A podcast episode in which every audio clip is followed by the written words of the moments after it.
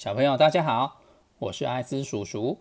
今天要讲的故事是三只小猪盖房子，像盖砖头屋一样，累积稳固的资产，替自己开创美好的未来。猪妈妈有三个孩子，分别是猪大哥、猪二哥、猪小弟。有一天，猪妈妈跟她的孩子们说：“你们都长大了。”也该搬出去住了，不要老是依靠妈妈了，可以替自己盖个房子，然后再去学点手艺，自己生活吧。孩子们一听就问说：“妈妈要怎么盖房子啊？”猪妈妈说：“你们可以自己寻找材料啊，用稻草、木头、砖头都可以做房子。不过稻草屋没有木屋结实。”木头屋没有砖头屋坚固，你们自己去选择，自己去决定吧。孩子们听完就高高兴兴的离开了。走着走着，他们发现前面有稻草堆。老大的猪大哥就说：“我就用稻草来做房子吧。”猪二哥、猪小弟则继续往前走。走着走着，又发现有一堆木头。猪二哥就说：“那我就用这些木头来做房子吧。”猪小弟也继续往前走。最后，他决定用砖头来盖房子。老大的猪大哥很喜欢睡觉，他用稻草屋，不一会儿就把他的房子盖好了，然后舒舒服服的躺在他的稻草屋睡觉。猪二哥用木头盖的房子。虽然没有稻草屋那么快，但是也大概花了几天的时间，就把他的木头屋盖好了，在里面生活。只有猪小弟的房子盖得最辛苦，他一砖一砖的叠起房子，不一会儿汗就流出来了，就要再休息一下，再盖一会儿手又酸了，又要再休息一下。可是猪小弟并没有停下来，他很努力的，慢慢的把他的砖头屋盖起来，花了很长的时间，他终于把他的房子盖好了。三只小猪也都各自在自己的房子生活起来。有一天，山后面的狼听说这座山来了三只小猪，他可乐坏了，他想说：太好了，我有三个大餐可以吃了。于是他先来到稻草屋前面，叫猪大哥开门。想也知道猪大哥当然不肯开门。结果狼不过用嘴巴吸起一大口气，呼的一声一吹，就把他的稻草屋吹个精光了。猪大哥赶紧跑到猪二哥那边去躲避，躲进去猪二哥的木屋里面。两个躲在一起，狼追了过来。叫他们开门，他们也是不开。这个狼又一样撅起他的嘴，吹了口气，哎，木屋晃了一下，但是没有倒掉。结果狼就用力撞，撞了几下之后呢，木屋就散开，碎落一地啦。猪大哥和猪二哥赶紧跑到猪小弟那边，三只小猪全部就都躲进去猪小弟的砖头屋里面了。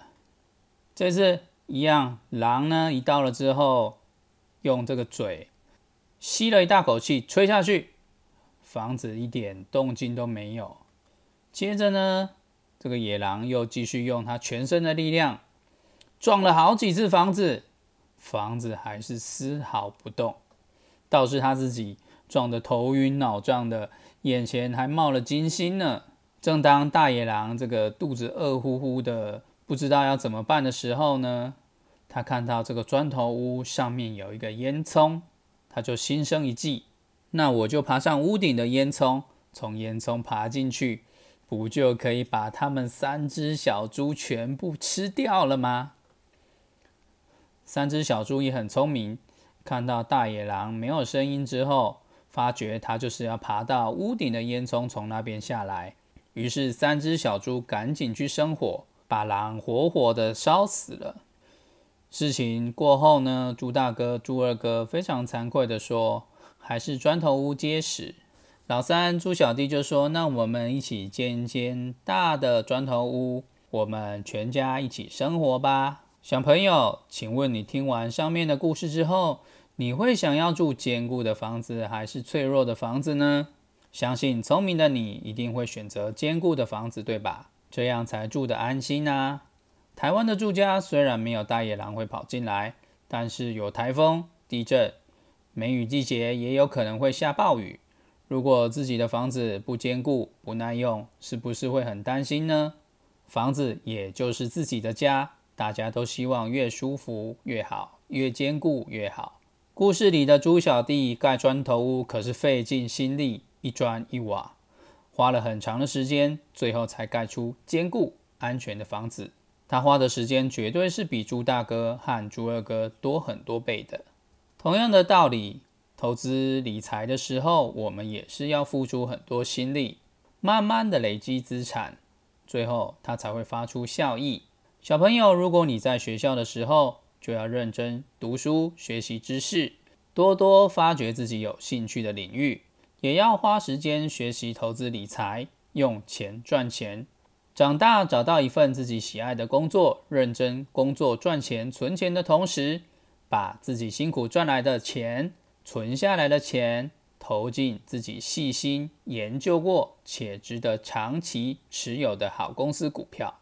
等到你们存的股票够多的时候，你手中的股票自然透过时间就会慢慢带给你甜美的果实。千万不要好高骛远，随便听信名牌就把自己辛苦的钱拿去买进自己不了解的股票。或者买进任何自己不了解的投资商品。记住艾斯叔叔的话：投资一定要守住自己的能力圈，不要贪心，不要买进自己不了解的东西。另外，我们在买股票的时候，挑选公司一定也要像盖砖头屋一样，选择又稳定又坚固又赚钱的好公司，这样它才不会倒闭。如果我们买进的公司像稻草屋一样，风一吹，景气不好，或者是同业竞争就倒闭了，那我们辛苦赚来的钱不就血本无归了吗？台湾好的公司很多，比方说台湾的护国神山台积电，它的晶片技术领先全球，市值全世界前十大，或者像统一超商 Seven Eleven。台湾每个人几乎都去里面买过东西，喝过里面的咖啡，买过零食，收件取件买餐点等等。又或者如中华电信，全台湾人都会用到它的网络。又或者如已经过世的经营之神王永庆所创立的台塑四宝，我们手上很多产品不知不觉就会用到他们公司的石化业的原料。以上这些都是台湾的大公司，而且长期赚钱，公司规模又大，而且不容易倒闭。这些公司在经过自己研究以后，你就可以考虑把自己所赚得的存到的钱投资进去。那么，小朋友，你可能会问说，如果我对这些公司都不了解，我有什么更简单的投资方法吗？这个问题很好。下一集艾斯叔叔就会用综合礼盒的故事来给你们解释。另外有一件事想告诉大家，目前艾斯叔叔录的故事会先以让小朋友容易理解为出发点，暂时没放进太多困难的名词解释。等基本观念的故事都录完之后，会再慢慢增加一点更深入的知识。那么今天的故事就到这里为止。如果喜欢艾斯叔叔的节目，请记得订阅、分享，给五颗星哦！谢谢大家。